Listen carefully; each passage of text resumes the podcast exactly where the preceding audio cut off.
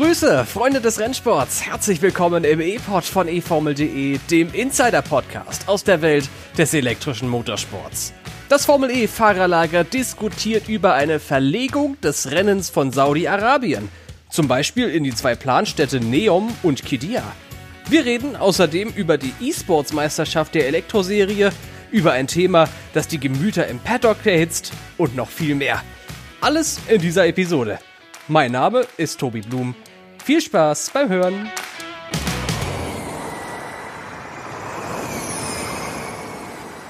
Es ist ruhig geworden im Formel E-Fahrerlager. Nachdem der Saisonstart jetzt hinter uns liegt und wir mit starrem Blick in Richtung Europarennen gucken, Rom ist das nächste Rennen, das auf dem Plan steht, sind aber auch noch vier Wochen, bis es da weitergeht. Und ich habe das Gefühl, so ein bisschen Ruhe kehrt jetzt ein. Alle können noch mal die Füße hochlegen. Das bedeutet aber natürlich nicht, dass Tobi Wirz aus der eFormel.de Redaktion das gleiche tut. Der ist wie immer mit im Podcast mit dabei. Hallo. Hallöchen. Na, wie war deine letzte Woche? Die Woche war relativ entspannt, sage ich mal, nachdem wir doch einen relativ stressigen Saisonauftakt hatten, der auch mit vielen News, mit viel Arbeit versehen war. Und so langsam kehrt wieder Ruhe ein. Ähm, und ich gehe aber davon aus, dass sich das in den nächsten zwei Wochen wieder ändern wird und wir dann wieder viel mehr zu tun haben. Ja, ganz sicher. Also, ähm, es ist natürlich nicht ganz nichts passiert in den vergangenen Tagen. Für das, was passiert ist, gibt's natürlich auch in dieser Episode wieder einen Newsüberblick. Mats ab! Bäumchen wechsel dich. In Saudi-Arabien diskutiert man über eine Verlegung des Formel-E-Rennens. Schon bald könnte es ein EPRI in Kidia oder Neom geben. Bäumchen freue dich. Frederik Rasmussen hat das vierte Rennen der Formel E E-Sport-Serie Accelerate gewonnen. Bäumchen freue dich noch mehr. Die virtuelle Elektromeisterschaft World EX hat ihre erste Rennveranstaltung ausgetragen. Die Sieger Lasse Sörensen und das Team TK9 eSpeed. Und Bäumchen ärgere dich. Eine neue Reifenregel sorgt im Fahrerlager der Formel E für jede Menge Frust. Lass uns mal genau bei dem Thema bleiben, Tobi. Die neue Reifenregel in der Formel E, die gibt es aus Kostengründen. Und ich glaube, wir haben gar nicht so häufig über diese neue Reifenregel gesprochen vor dieser Saison. Umso mehr ein Anlass also heute darauf mal zu schauen und etwas genauer hinzugucken. Die Reifenzahl wurde ja vor dieser Formel E-Saison 2021 reduziert. Jetzt könnte man meinen, das sind ja ohnehin Allwetterreifen. Warum muss man denn da noch was reduzieren? Da braucht man ja noch nicht mal Regenreifen und Trockenreifen und so weiter. In, sind ja ohnehin schon nicht viele Reifen in der Formel E gewesen. Was hat es jetzt also damit auf sich? Genau, du hast vollkommen recht. Es sind nicht so viele Reifen gewesen, aber man hat auch die Reifen als äh, möglichen äh, Punkt ausgemacht, an dem sich Kosten einsparen lassen. Ähm, wie gesagt, die ähm, Rennserie ist ja sehr bemüht, um den Herstellern und Teams entgegenzukommen und die Kosten so gering wie möglich zu halten, da durch die ähm, Pandemie ja durchaus einige Einnahmen weggebrochen sind. Und ähm, da hat man sich jetzt auch äh, die Reifen vorgenommen. Letztes Jahr oder letzte Saison war es ja noch so, dass jedes Auto grundsätzlich zwei Reifensätze zur Verfügung hatte, also insgesamt acht Stück, vier für vorne, vier für hinten. Und in diesem Jahr wurde das reduziert, ähm, dass es nur noch sechs Reifen sind. Also drei für vorne und drei für hinten. Wie gesagt, das ist eine Maßnahme, die aus Kostengründen durchgeführt wurde und ähm, macht sich auf der anderen Seite natürlich bemerkbar. Die Reifen müssen nicht produziert werden, die müssen nicht transportiert werden. Damit äh, werden Kosten eingespart und es wird alles insgesamt günstiger. Ähm, jetzt hatten wir in Diria einen Doubleheader. Beim Doubleheader stehen den Fahrern ja mehr Reifen zur Verfügung. Ursprünglich waren es zwölf, zwölf Reifen insgesamt jeweils sechs für vorne und sechs für hinten. Aber auch das wurde reduziert auf nur noch acht. Also quasi zwei komplette Reifensätze stehen jetzt für das gesamte Doubleheader-Event zur Verfügung. Das hat natürlich auch seine Nachteile, ganz besonders wenn es dann äh, dazu kommt, dass ein Fahrer im ersten Rennen oder vielleicht sogar im Training einen Unfall baut und ähm, dabei das Auto und auch den Reifensatz beschädigt, dann hat er für den Rest des Rennwochenendes noch einen einzigen Reifensatz zur Verfügung. Es ist also ein wirklicher Drahtseilakt ich frage mich, ob da vielleicht diese Sparmaßnahmen, die von der Formel E verhängt wurden, ein bisschen zu weit gehen könnten. Weil letztendlich könnte ja diese gesamte Sportveranstaltung davon kompromittiert werden, dass alle nur am Reifen schonen sind. Das könnte vielleicht eine langfristige Folge äh, sein. Natürlich, das ist auch mir klar, die Formel E-Reifen sind relativ langlebig. In der Formel 1 geben die Reifen ja teilweise schon nach zwei Kilometern den Geist auf. Das ist in der Formel E ganz und gar nicht so. Aber wenn dann schon, gerade bei so Doubleheadern, im Qualifying eventuell gilt, je weniger Runden du im Training hast, desto besser sind die Reifen äh, im Qualifying und desto besser könntest du dich qualifizieren. Das könnte dann schon unschön werden. Ja, definitiv. Vor allem, weil wir als äh, Zuschauer äh, und Fans ja Autos auf der Strecke sehen wollen. Ja, das ist ja auch mit der Grund, weshalb es in der Formel 1 beispielsweise so viele Reifensätze gibt, damit die Teams auch tatsächlich auf die Strecke gehen und da auch Runden für die Zuschauer drehen.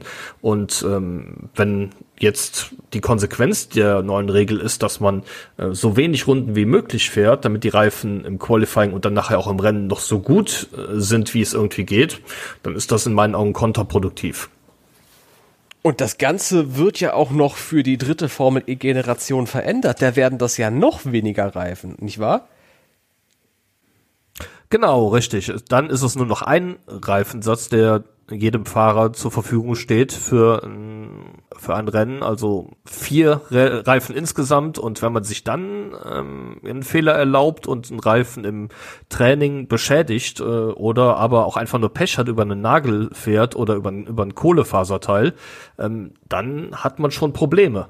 Denn dann wird man einen Ersatzreifen verwenden müssen und da steht aktuell noch nicht fest, äh, wie die Regelung in diesem Fall lautet, aber ich könnte mir durchaus vorstellen, dass das vielleicht sogar mit einer Gridstaffel verbunden ist.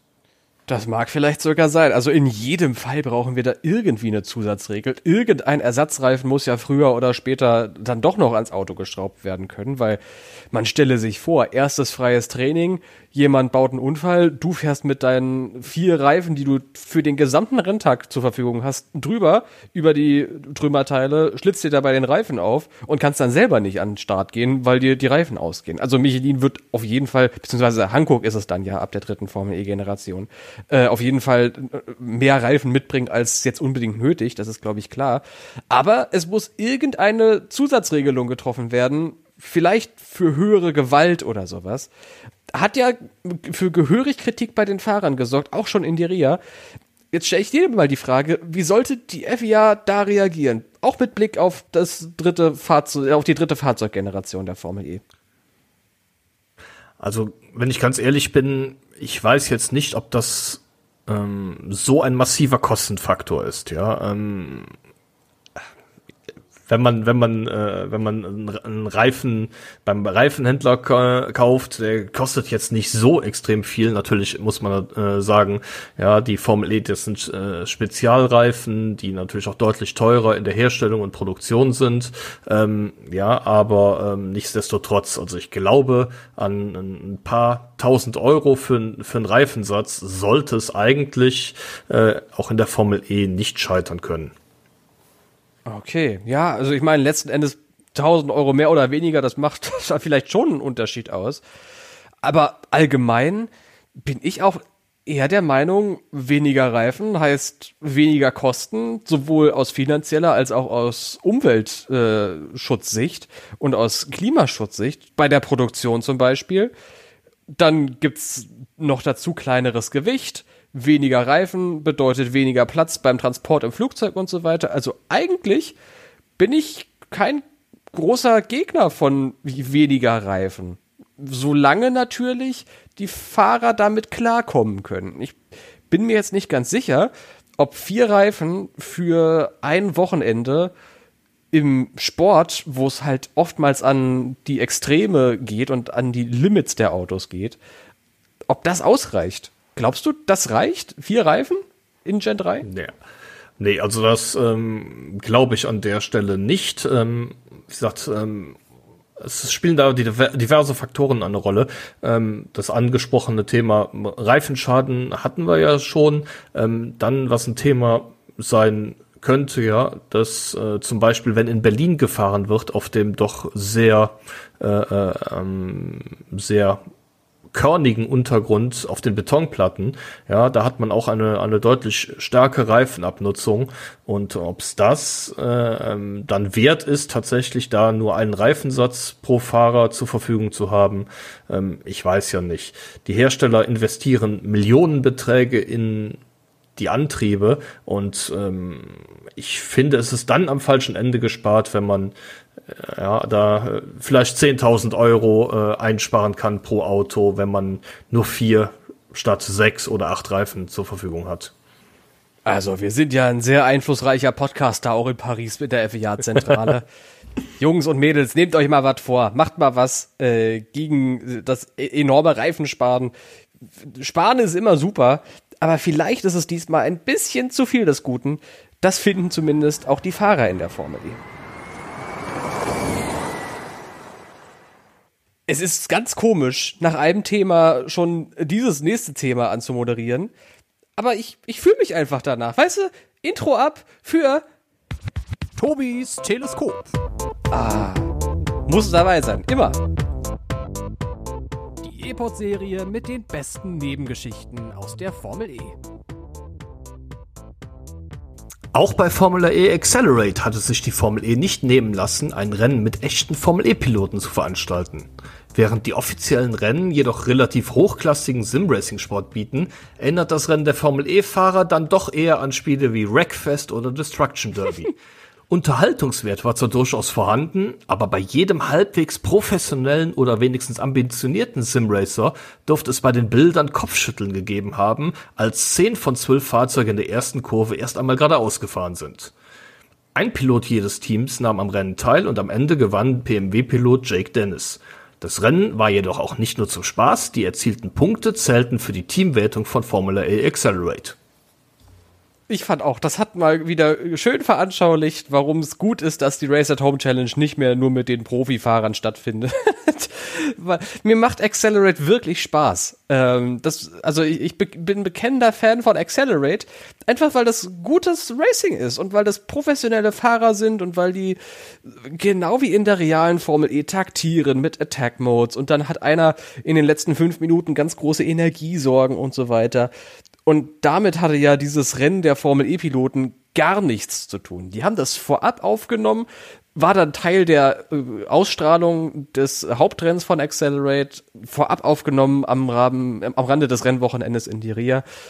Die zweite Hälfte vom Formel E-Fahrerfeld soll dann noch mal beim Finale von Accelerate kommen, was dann in zwei Wochen ist. Naja, also, äh, bleib, bleibt spannend bei Accelerate. Aber ich glaube, alle sind sich einig, äh, dass die Formel E-Fahrer besser bei den realen Autos bleiben, oder? Definitiv. Wie gesagt, ähm, wie, du, wie du vollkommen korrekt sagst, Formula Accelerate, ich finde es großartig. Ähm, wie auch die Neuerungen in Energiesparen und Attack Mode umgesetzt werden und die Rennen kann man sich wirklich, wirklich gut angucken. Ist ähm, Simracing doch auf einem relativ hohen Niveau. Äh, und dann merkt man natürlich, wenn so ein Spaßrennen mit echten Fahrern stattfindet, äh, was das für ein qualitativer Unterschied ist. Es geht ins Grid Dummies Formel E Quiz. Trotz kurzen Episoden muss das natürlich dabei sein. Unsere große Formel E Quiz Abfrage mit allerlei Stammtischwissen und dem, was noch darüber hinausgeht. Tobi, du darfst heute anfangen. Ich lasse dir den Vortritt. Oh, das ist aber lieb. Dankeschön. Dann fangen wir direkt mal an. Lasse Sörensen hat das erste Rennen der RCCO World X Championship gewonnen. Der Däne von Tom Christensens E-Sports-Team, TK9 E-Speed oder TK9 E-Speed, wie auch immer man es ausspricht, schlug am Donnerstagabend im finalen Shootout Jerney Simoncic, glaube ich, heißt er. Es nahmen aber auch mehrere Piloten mit Formel E-Hintergrund teil. Welches war denn der bestplatzierte Fahrer, der einmal an einer offiziellen Formel E-Session teilgenommen hat? Oha, die haben wir ja letztes Mal schon gehabt. Also die Fahrer kriege ich auf jeden Fall zusammen, die Reihenfolge nun sicherlich nicht. Ich glaube, Bruno Senna ist relativ weit gekommen. Ich habe aber zugegebenermaßen auch erst zu den letzten drei Rennen eingeschaltet. Das ist ja so ein ganz kurioses Rennformat mit sechs verschiedenen Levels, wo man sich hocharbeitet und dann Shootouts und äh, ist immer hochspannend und also immer Hochdruck vor allem.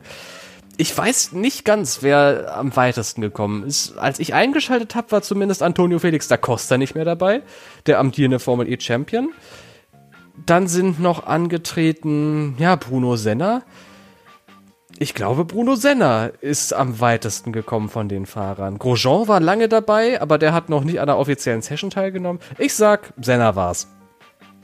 Bruno Senna wurde 14 ist allerdings nicht der bestplatzierte äh, Pilot äh, mit äh, Teilnahme einer Formel E-Session, sondern das ist tatsächlich Beiz Gewisse auf Platz 12. Ah, die ja mal beim äh, Test für BMW, glaube ich, gefahren ist. Richtig, in Diria damals. Ah, Mist. 2018.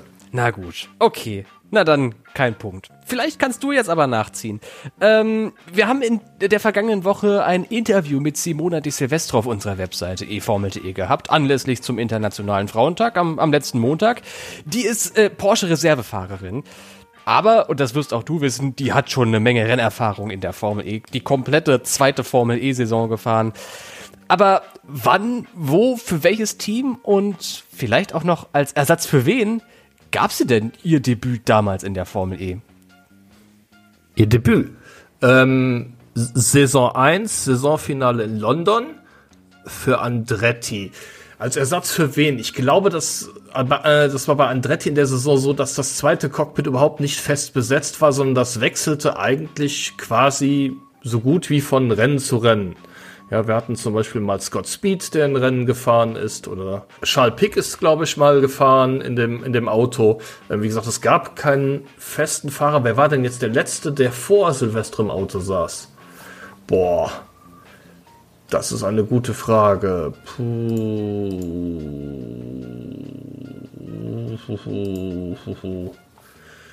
Bislang alles äh, astrein beantwortet. Das habe ich auch fast erwartet von dir. Ich glaube. Also einen halben Punkt hast du schon sicher, aber den Fahrer ja, ja. brauchst du für den ganzen. Ich, ich glaube, es, es war auch tatsächlich der, der einzige äh, Formel E-Fahrer, der in der Zwischenzeit verstorben ist. Ich glaube, es war Justin Wilson. Ich bin mir aber nicht hundertprozentig sicher, ob da nicht noch ein Rennen dazwischen war. Ja, nicht hundertprozentig sicher, aber hundertprozentig richtig. Justin oh. Wilson war derjenige, der vor ihrem Auto saß. Das war in Moskau. Und nach Moskau ging es nach London. Und äh, auch die anderen Fahrer hast du ganz gut zusammenbekommen. Vergessen hast du noch Franck Montagny. Ähm, ja gut, die ersten zwei Rennen, stimmt. Genau, bis, damals Team. Bis er, dann, bis er dann die Nase voll hatte. Genau, die Nase voll. Das ist schön gesagt. Ähm, Brabham war noch dabei und Andretti. Also nicht Jack Brabham, hey, sondern Marco äh, Andretti. Genau. Ähm, und, und äh, Matthew Matty, Matty Matthew Brabham. Ja. 1 zu 0. Lange her. Oh, da bin ich ja wieder dran.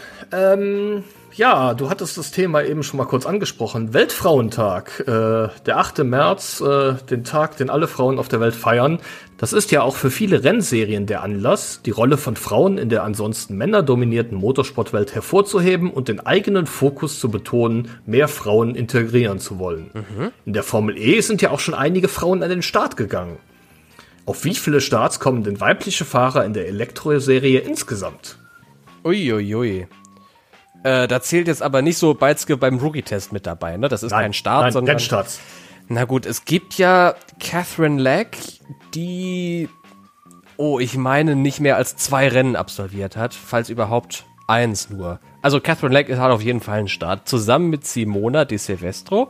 Jetzt müsste ich natürlich wissen, die zwei Rennen in London hat sie gemacht und dann die komplette zweite Saison. Ich weiß nur nicht, wie lang die zweite Saison war. Ähm, sagen wir mal, grob über den Daumen, insgesamt zehn Rennen wird sie absolviert haben. Dann kommen die zwei von Catherine Leck dazu. Dann gibt es noch Michela Cerute, die ganze erste Saison. Für Trulli ist sie gefahren damals. Ist sie überhaupt die ganze erste Saison gefahren? Nein, Quatsch, die ist irgendwann gegen äh, Tonio Liuzzi ausgetauscht worden. Ich glaube, die ist nur die ersten vier oder fünf Rennen oder so gefahren für Trulli. Macht also 16 bis 17 Rennstarts in der Formel E für Frauen. Ich glaube, seitdem gab es auch tatsächlich keine weibliche Starterin mehr. Ja, sagen wir mal 16 bis 17. Ähm, ich hoffe, würde mich freuen, wenn es mehr wäre, aber ich sag mal 16 ist meine Antwort. Du warst sehr, sehr gut und auch sehr nah dran. Catherine Deck 2, Michela Cerutti 4. Ähm, Simona De Silvestro hat aber allerdings die komplette zweite Saison bestritten. Das waren allein 10 und den Doubleheader in London ah. macht 12. Damit sind es 18. 18. Leider kann oh. ich dir keinen Punkt geben. Oh, aber es war gut zusammengebastelt, muss ich sagen. Da bin ich stolz. Gut, ja, doch. Also unzufrieden bin ich nicht, auch wenn sie nicht richtig war, die Antwort.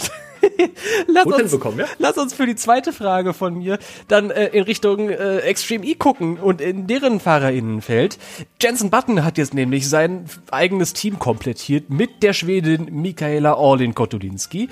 Die ist eine enorm schnelle Fahrerin.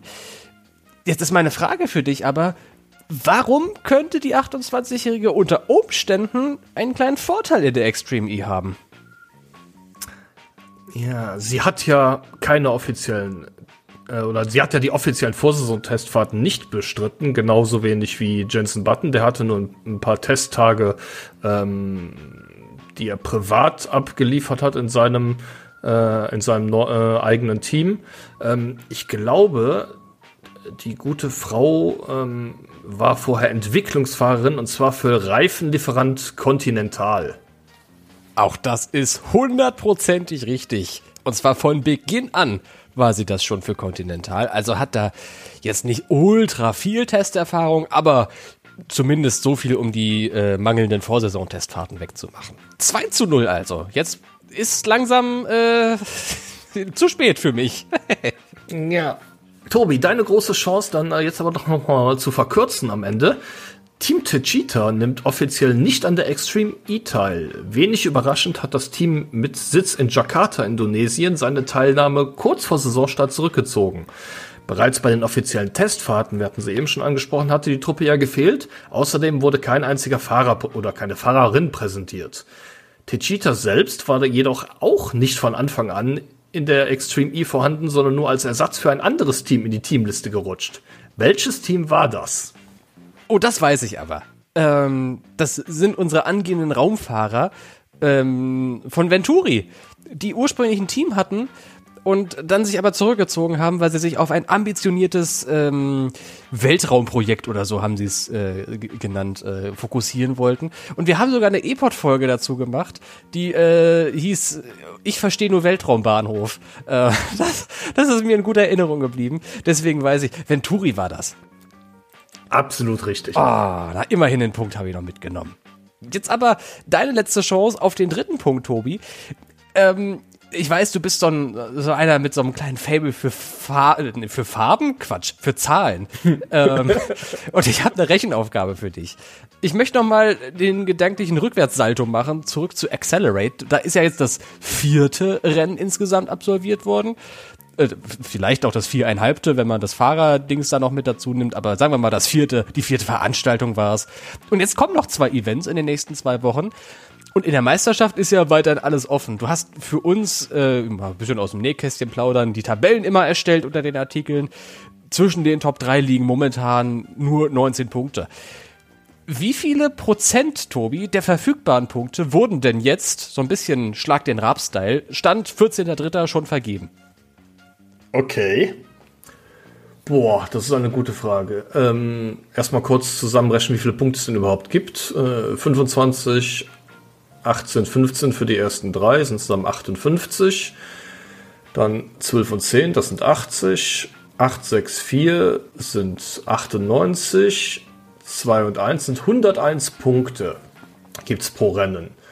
Ähm, vier von sechs Rennen sind vorbei. Mhm. Das wären dann 404 Punkte, die schon vergeben wurde. Zusätzlich kommen noch die vier Pole Positions, also 416 Punkte, die vergeben wurden. Ähm, offen sind noch 202. Beim letzten Rennen gibt es doppelte Punkte, also 303. Gott, ich bin vollkommen 6. raus gerade. noch, noch, mal, noch mal sechs Punkte mehr für die Pole Positions. Also 309 gibt es noch.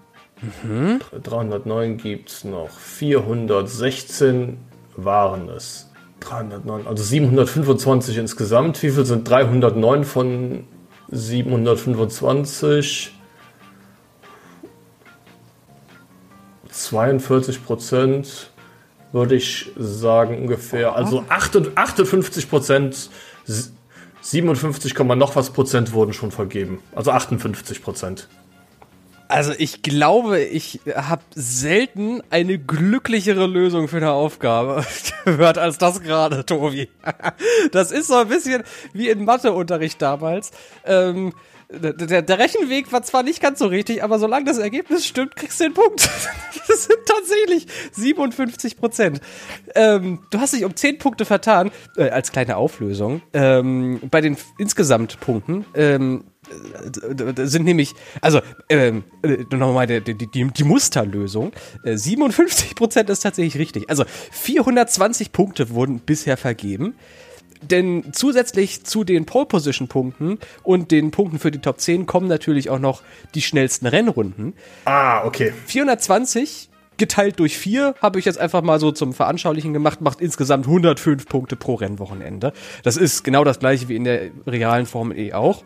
Und jetzt kann man das Ganze hochrechnen auf sechs Events, aber muss bedenken, und das hast du auch richtig gemacht, dass es doppelte Punkte am Ende geben wird macht also insgesamt 735 verfügbare Punkte.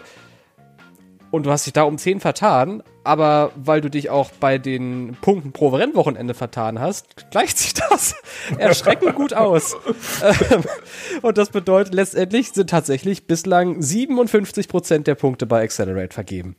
Puh, da habe ich ja nochmal Glück gehabt. Also, das war, das war so richtig glücklich. Aber verdienter Punkt. Glückwunsch.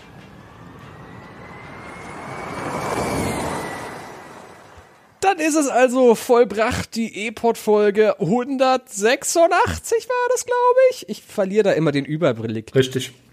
Es war kurz und schmerzlos, bis auf der, äh, die Niederlage hier bei mir im Grid Dummies Quiz, aber das ist ja inzwischen fast Routine, dass die immer sehr schmerzhaft wird. Aber naja, egal. Machst du jetzt noch was Schönes mit deinem angebrochenen Wochenende, Tobi? Nee, ich denke, ich werde ähm, den Sonntagnachmittag nutzen, um ein bisschen zu entspannen. Und ähm, ja, morgen früh geht ja die Arbeitswoche auch schon wieder los. Oh, das ist doof, ey. Na gut. Okay, dann wünsche ich dir einen, einen schönen restlichen Sonntag. Allen HörerInnen natürlich auch. Macht was draus. Ähm, wir hören uns ganz bald wieder. Wir zwei sicherlich auch, Tobi. Alles klar, mach's gut. Mach's gut. Tschüss. Ciao.